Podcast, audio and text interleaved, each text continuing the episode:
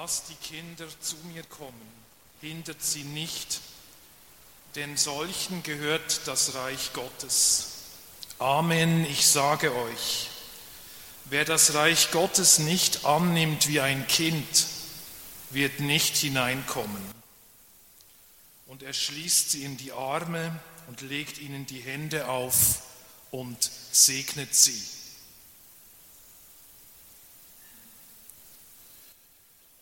Liebe Gemeinde, wie das Jesus hier auf die Kinder reagiert, ist ungewöhnlich für die damalige Zeit. Er lässt zu, dass die Kinder in seine Nähe kommen. Kind hat man früher als Altersvorsorge angeschaut, als Besitz- und Erbsicherung. Buben haben den Stammbaum weitergeführt die Mädchen waren interessant als Verhandlungsmasse beim Heiraten oder als potenzielle Gebärerinnen. Und das ist eigentlich noch die positivere Seite. Kind in der sogenannten guten alten Zeit sind nämlich in der Regel nicht gut behandelt worden. Man hat sie so geformt, wie man sie hätte haben man hat sie abhängig gemacht oder Gewalt gegen sie ausgeübt. Kind als Person, als Individuum wahrzunehmen mit seinen eigenen Bedürfnissen, mit seinen Entwicklungsmöglichkeiten, mit der eigenen Würde, ist nicht zentral gewesen. Bücher wie die von der Astrid Lindgren, zum Beispiel Pippi Langstrumpf, wo ein Kind den Erwachsenen Paroli bietet, das wäre unmöglich gewesen, eine solche Geschichte zu erzählen. Wenn wir ehrlich sind, gibt es in der Bibel herzlich wenig positive Kindergeschichten. Es gibt zwar ganze Bücher über Frauen, über Ruth oder über die Esther, was ungewöhnlich ist, aber Kindergeschichten gibt es ganz wenige. Im ältesten Evangelium, im Markus-Evangelium, wo unser Predigtext daraus stammt, fehlen sogar die Geburtsgeschichten von Jesus. Das Evangelium setzt direkt mit dem erwachsenen Jesus ein. Eine Kindergeschichte ist die, wo der Isaak fast von seinem Vater Abraham geopfert wird. Nicht gerade eine erbauliche Geschichte. Auch wenn sie von Anfang an als Prüfung erzählt wird und wir als Leserinnen wissen, dass das Opfer nicht wird passieren.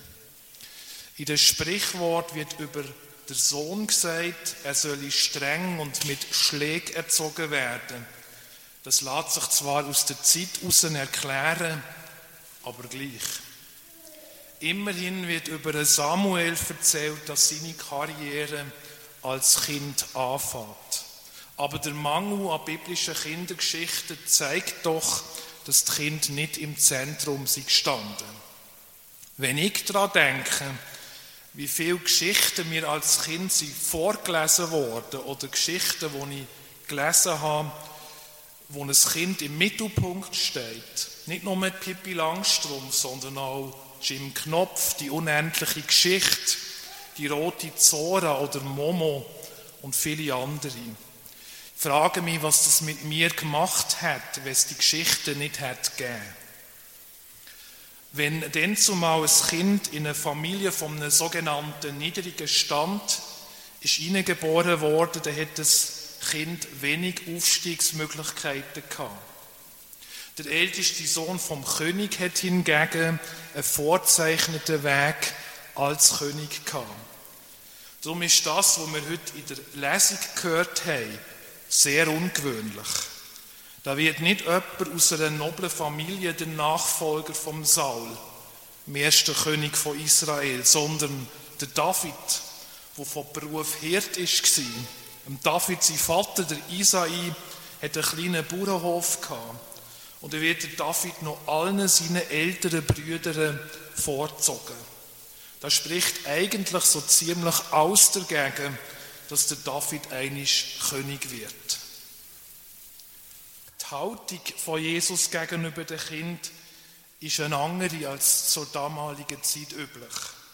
Es äußert sich an der liebevollen Geste gegenüber dem Kind.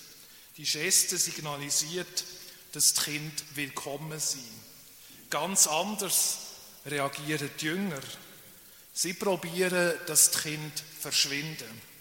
Die Erwachsenen wollen der Messias, der Heiland, ganz für sich haben. Die Jünger haben das Gefühl, dass die Kinder stören, dass sie vielleicht wild und unberechenbar agieren und die bestehende Ruhe und Ordnung durcheinander bringen. Wer da Parallelen zu Erlebnissen oder Beobachtungen in der heutigen Zeit sieht, mir sind gerade ein paar Beispiele zu Sinn gekommen, wo probiert ist worden, dass es ruhig und andächtig bleibt. Ich erinnere mich noch lebhaft an einen Gottesdienst, wo ich selber Gast war. Dort hat es rechts neben der Kanzel eine Spielecke für die Kinder während dem Gottesdienst. Eigentlich eine schöne Idee.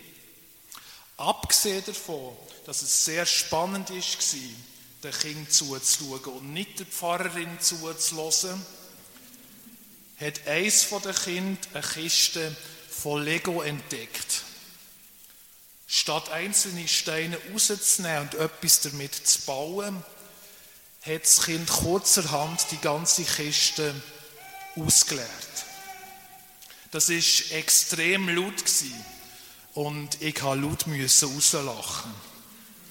Für die Pfarrperson auf der Kanzel ist das eine schwierige Situation, weil es ja Hörerinnen und Hörer gibt, die durchaus wegen der Predigt den Gottesdienst besuchen. Auf alle Fälle ist das schon ein bisschen meine Hoffnung. Und es gibt ja verschiedenste Gefäße, auch bei uns in der Kirchengemeinde für Kinder. Das ist doch ganz etwas anderes als früher, wo die Kinder nur als Altersvorsorge oder nur darum als nützlich sie angeschaut worden, für den Besitzstand zu wahren. Liebe Gemeinde, was entscheidend ist an unserem Predigtext, ist nicht, was Jesus macht, sondern das, was Jesus sagt. Man könnte sogar sagen, dass das, was Jesus macht, nur eine Dramenhandlung ist, aber das Wesentliche liegt im Wort von Jesus. Lasst die Kinder zu mir kommen, hindert sie nicht, denn solchen gehört das Reich Gottes. Amen, ich sage euch, wer das Reich Gottes nicht annimmt wie ein Kind, wird nicht hineinkommen. Das sie ja eigentlich unbequeme Worte, weil sie haben ja etwas Exklusives.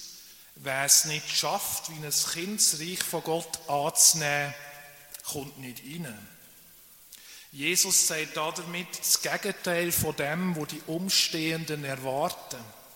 Das Erwarten wäre, dass Jesus sagt, die Kinder verstehen ja sowieso nichts von meinem Auftrag. Was also haben sie hier verloren? Die Haltung bricht Jesus auf. Er bestätigt nicht, was die anderen sowieso schon denken, sondern er hält ihnen den Spiegel vor das Gesicht und sagt, seid nicht so überheblich. Für mir nachzufolgen, müsst ihr werden wie die Kind. Aber was heißt das, dass wir sollen werden wie die Kind? Da geht es ja nicht um jung oder alt sein sondern um mehr.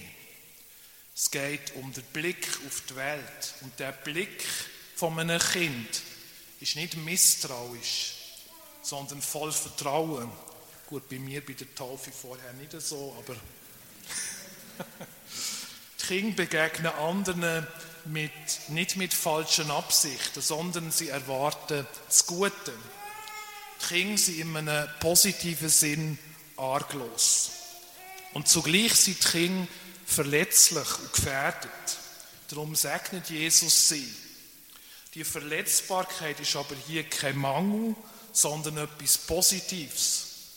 Einem anderen mit Offenheit begegnen, mit dem Risiko, dass man verletzt wird, sich nicht zu verstellen, nicht ein falsches Spiel zu spielen. Es geht also um den Umgang mit unserem Mitmensch, um eine menschliche, eine mitmenschliche, um eine im besten Sinn kindliche Art und Weise. In dieser Verletzbarkeit steckt noch ein weiterer Aspekt.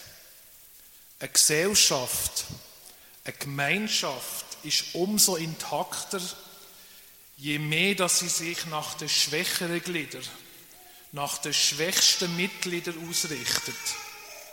Eine Gemeinschaft, wo die Schwachen nicht auf der Strecke bleiben, wo Schwäche vielleicht positiv als Chance gesehen wird für Versöhnung, für Heilung, für einen Neuanfang. Wenn wir es schaffen, zu werden wie die Kinder, dann kann in dem Sinn die Welt liebevoller, trostvoller, hoffnungsvoller werden.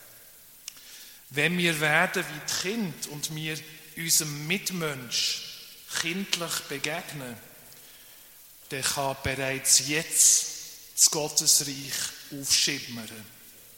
In uns, mit uns und zwischen uns. Amen.